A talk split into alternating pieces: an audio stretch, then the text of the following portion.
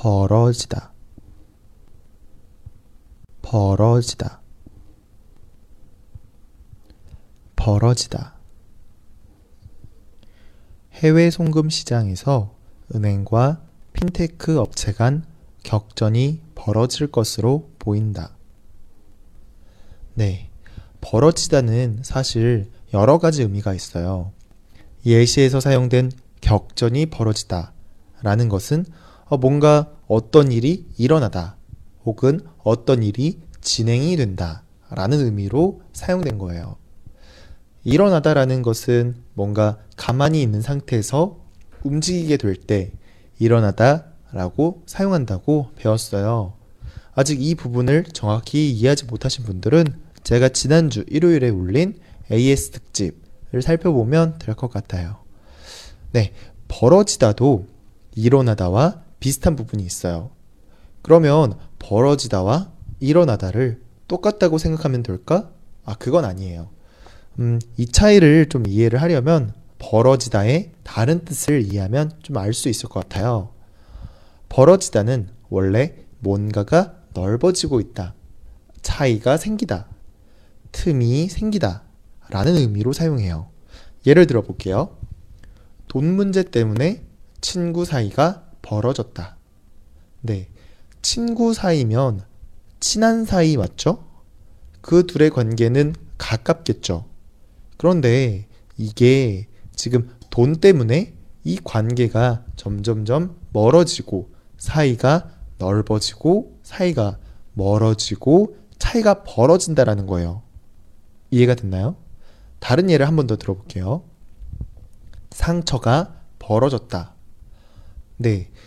뭐, 뾰족한 것에 찔리거나 아니면 뭐, 긁히거나 이렇게 했을 때 상처가 나죠.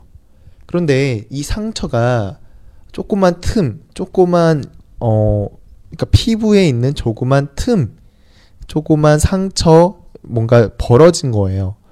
어, 그런데 처음에는 작은 상처였지만 점점점 더 넓어져서 그리고 이게 벌어져서 음, 벌어졌다. 그래서 결국엔 벌어진 거다. 넓어진 거다. 상처가 커졌다.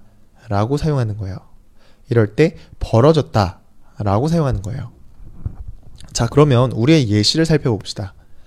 격전이 벌어질 것으로 보인다. 여기에서 격전이 벌어진다. 라는 것은 일단 격전은 격렬한 전쟁이라는 뜻이에요. 격렬하게, 격하게, 열심히, 치열하게 전쟁을 한다는 거예요.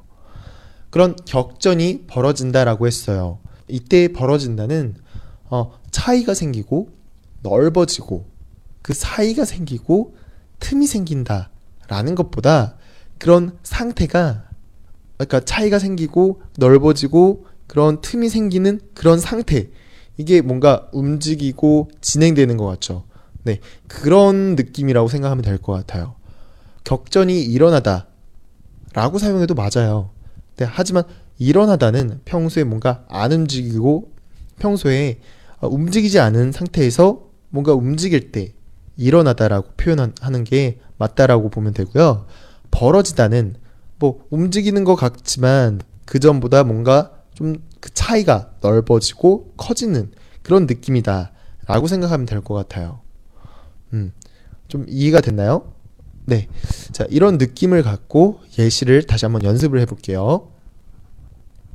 해외 송금 시장에서 은행과 핀테크 업체 간 격전이 벌어질 것으로 보인다.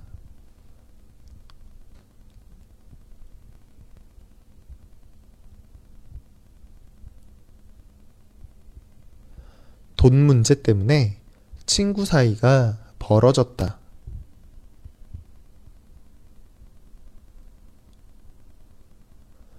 돈 문제 때문에 친구 사이가 벌어졌다.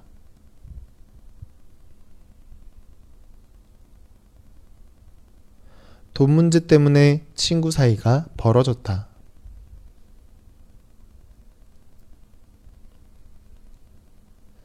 경기가 벌어지고 있는 경기장에는 사람들이 많이 있다.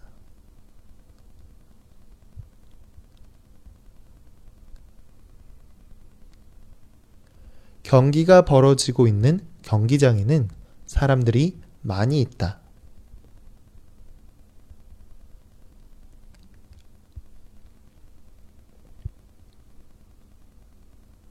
경기가 벌어지고 있는 경기장에는 사람들이 많이 있다.